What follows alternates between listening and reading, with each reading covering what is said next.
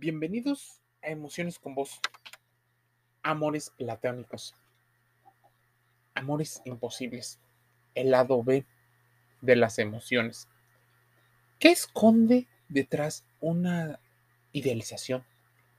Una fantasía de querer compartir con alguien. ¿Qué esconden las relaciones y los amores imposibles? Todos o muchos han tenido un amor imposible en sus vidas. El problema viene cuando constantemente la gente se enamora de personas que no les corresponden o que eventualmente terminan abandonando o no reconociendo su valor.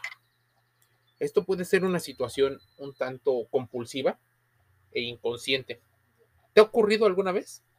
Posiblemente te has enamorado de alguien que no podía ser, ya sea porque estaba, por ejemplo, comprometido con otra persona, por una excesiva diferencia de edad, por no, sobre todo por no compartir eh, experiencias. Esta idea del amor romántico que a mucha gente les enseña, aunque socialmente ha tenido una función evolutiva de la conservación o la supervivencia, la complementariedad, el que las personas hagan otra cosa que tú no haces bien. Por supuesto, si no tienes, por ejemplo, dinero, admirarás a alguien que tenga poder y recursos. Si no tienes belleza, puede ser que lo admires. Puede ser que lo utilices como una especie de válvula de escape. Tal vez por las razones que sean, pero de una persona catalogada como imposible de enamores. Tres tipos de amores imposibles. ¿Te has imaginado el posible amor fantasma. Se trata de idealizar a una persona atribuyéndole las características con las que hemos imaginado o soñado. Se le llama amor fantasma porque en realidad esta persona no es como nos pensamos, sino que nos autoengañamos y creemos que es exactamente como nos gustaría que fuera, así como enamorarnos de alguien que no existe, alguien demasiado perfecto. Muchas personas, y de hecho en la búsqueda de pareja, una de las tantas recomendaciones que te dicen es no ponerlos en un pedestal, no idealizarlos, pero con muchas ideologías, en ocasiones lo que va ocurriendo es que comprimen el lenguaje, la, el discurso se va modificando y eventualmente solo se queda con una idea bastante generalista de la situación. Dicen algunos que en términos psicoanalíticos se le llama amor anaclítico, que significa que escogemos amar a alguien en concreto porque posee rasgos de alguien muy influyente en la niñez que satisfaga nuestras necesidades, sobre todo las emocionales. Es como, por ejemplo, inconscientemente nos enamoramos de alguien eh, parecido a nuestra figura materna o paterna. Se trata de satisfacer una necesidad de protección. Ya posiblemente, incluso Sigmund Freud y Carl Gustav Jung hablaban eh, y tocaban el tema del complejo de Electra. Y en esos casos, cuando la persona se dé cuenta de que en realidad el ser amado no es como se pensaba, se desencantará y se defraudará tal vez venga una especie de devaluación, pero de sus propios pensamientos. Entonces volverá a poner los pies en la tierra y dejará de idealizar y ya verá los defectos de las personas que al principio no veía por esta ceguera de amor o ceguera de idealización. Los amores platónicos giran en torno, dicen algunos, al efecto de la dopamina. La, eh, la función en el cerebro es que todos, sin excepción, en algún momento de las vidas, vamos a tener un match, un crush, una persona la cual nos parezca un amor platónico. Tal vez no durará ese, eh, ese enamoramiento platónico más de un año. En el cerebro se genera una interacción fuerte que tal vez nos hace no ser tan racionales. ¿Qué pasa entonces en nuestra cabeza? Recordemos eh, algunas explicaciones que el doctor Eduardo Calixto catedrático de la Facultad de Psicología de la UNAM en México, hablaba. En una relación donde hay reciprocidad, el cerebro genera oxitocina, una hormona que se crea eh, en relación al apego seguro con una persona. Pero esto no sucederá con alguien con quien no se tiene una relación de pareja. Cuando se tiene un crush, el enamorado piensa que en algún momento logrará tener la atención de la persona amada. Y así se motiva para seguir esta dinámica, aunque al final sabe que nunca obtendrá la relación deseada. Por esa razón, los amores platónicos, por más que se esfuercen, no durarán más de un año, que es cuando el cerebro tiene esta eh, mm, relación más con el consciente que con el inconsciente. La triste historia de aprender, de aprender a la mala. En general, una persona se enamora, dicen algunos estudios, hasta siete veces en una relación recíproca, pero si se trata del amor platónico, lo tendrá desde cuatro hasta cinco veces. La tragedia del cerebro es que todos, sin excepción, tendremos un crush. Se dará con mayor frecuencia antes de los 30 años, cuando los amores son muy significativos e incluso llegan a ser muy dolorosos. Después de esa edad, el cerebro aprende de estos amores. Por ejemplo, cuando alguien te dice no te quiero, inmediatamente el cerebro reflexiona y se pregunta, entonces, ¿por qué estamos juntos? Pero no necesariamente es que no te quiera, puede ser que haya muchas más situaciones que rodeen esta respuesta. Tal vez no te quieren de la manera en la que tú deseas tenerlo. Hay gente que no sabe también aceptar la soledad, por lo que hay una especie de compulsión por el enamoramiento, por constantemente estar enamorado. Desde el aspecto neuroquímico cerebral, ponemos más atención en los efectos adversos, en las negativas y en la venganza. Lo negativo activa más redes neuronales que lo positivo, es decir, nos hace aprender más porque activamos más neuronas y queremos evitar consecuencias negativas. Queremos lo positivo. Por eso, cuando un crush no se logra, nos enseña mucho porque generalmente hay una sensación de deseo muy grande por realizarlo. Dicen algunos que esto se llama efecto Romeo y Julieta, por supuesto, como la novela, cuando un crush está enfocado en un artista, en un actor famoso, en una celebridad, queremos comprar todos los pósters, discos, ropa, queremos parecernos a la persona admirada para vincularnos y de alguna manera mimetizarnos. En este contexto, Internet ha creado una respuesta inmediata. Es más fácil saber de esta persona y de una relación, aunque no haya reciprocidad, es una falta, una falsa eh, sensación de conexión, de cercanía, y no siempre llega a ser así. Eso es lo más triste del asunto, que incluso los algoritmos de las redes sociales llegan a funcionar de esa manera para generar ese subidón de dopamina y falsa sensación de oxitocina. Tal vez la pregunta pudiera ser, ¿por qué nos enamoramos de la gente que no podemos tener? Tal vez considerarlo de mucho mayor valor y sentirnos que estamos dando nuestro máximo, incluso que tenemos el control de nuestras propias vidas o esa sensación de que nosotros lo hemos dado todo, tal vez de que somos mejores que los demás. ¿Qué mejor expresión del amor romántico existe que la de amar contra viento y María a una persona que sabemos que jamás nos va a corresponder o que tal vez nosotros vamos a ser quienes no vamos a corresponder a esas situaciones? Tal vez puede resultar una situación agotadora y devastadora para la mente, más allá del corazón, porque recuerda que la mente gestiona mucho de los procesos mentales por alguna razón, toda la educación emocional que hemos recibido no parece suficiente para evitarnos atravesarnos con esta clase de calvarios en la vida.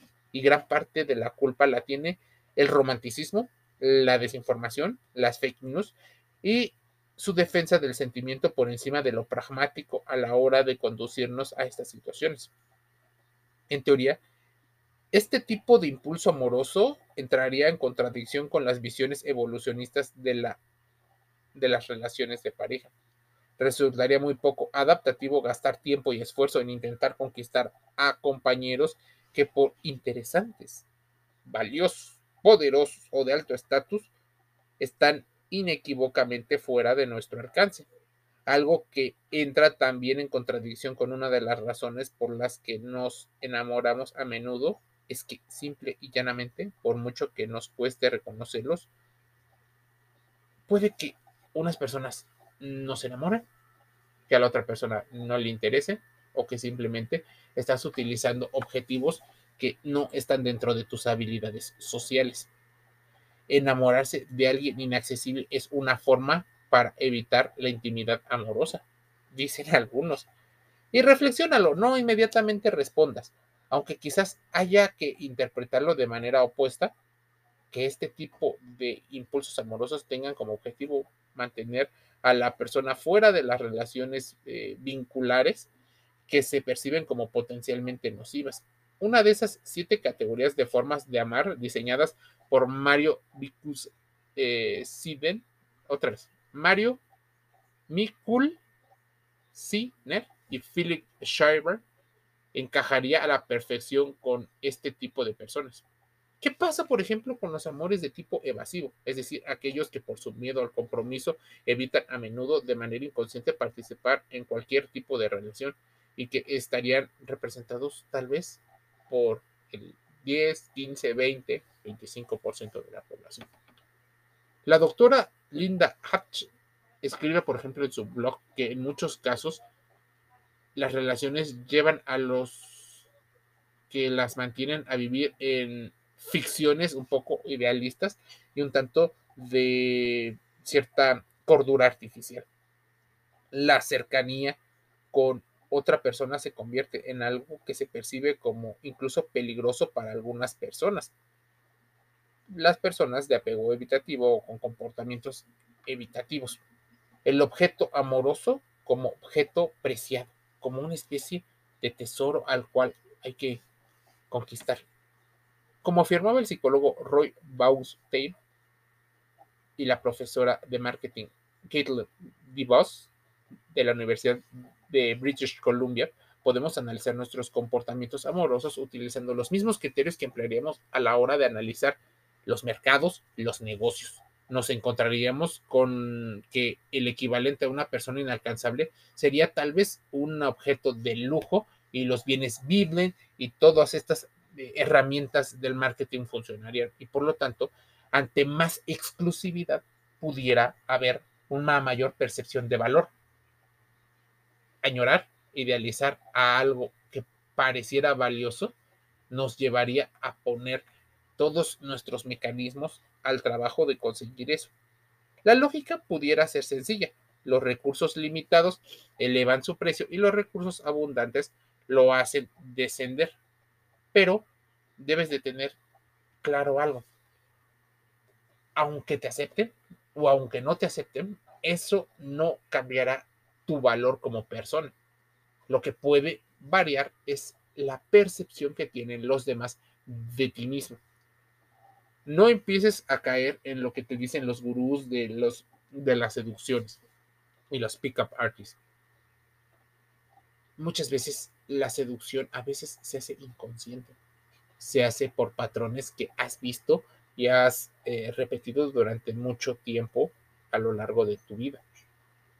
No caigas en esta idea de querer forzar algo o alguien.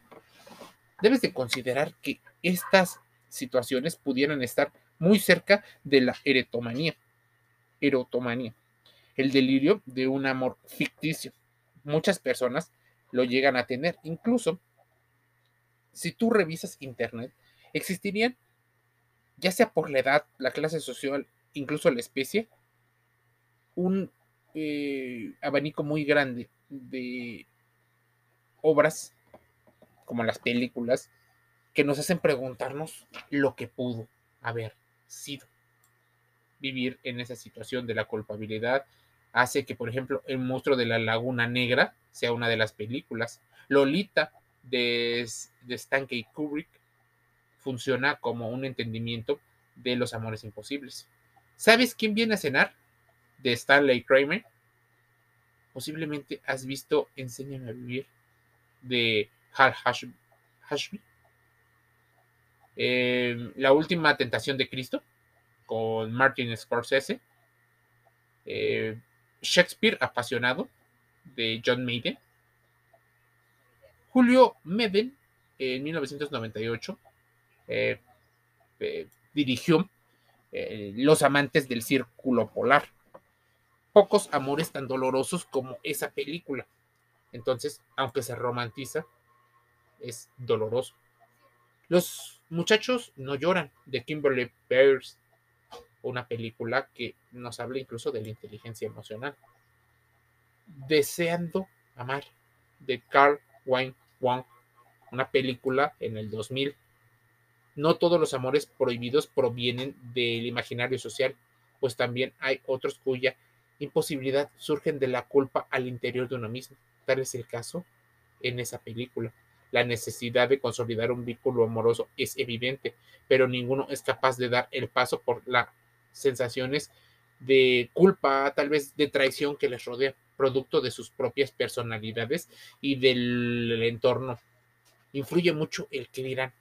Muchas veces en la película, por ejemplo, pasan los años y las oportunidades se desvanecen, pero no así el sentimiento, resguardados para siempre en una rendijilla y en las letras de una canción, quizás quizás, quizás.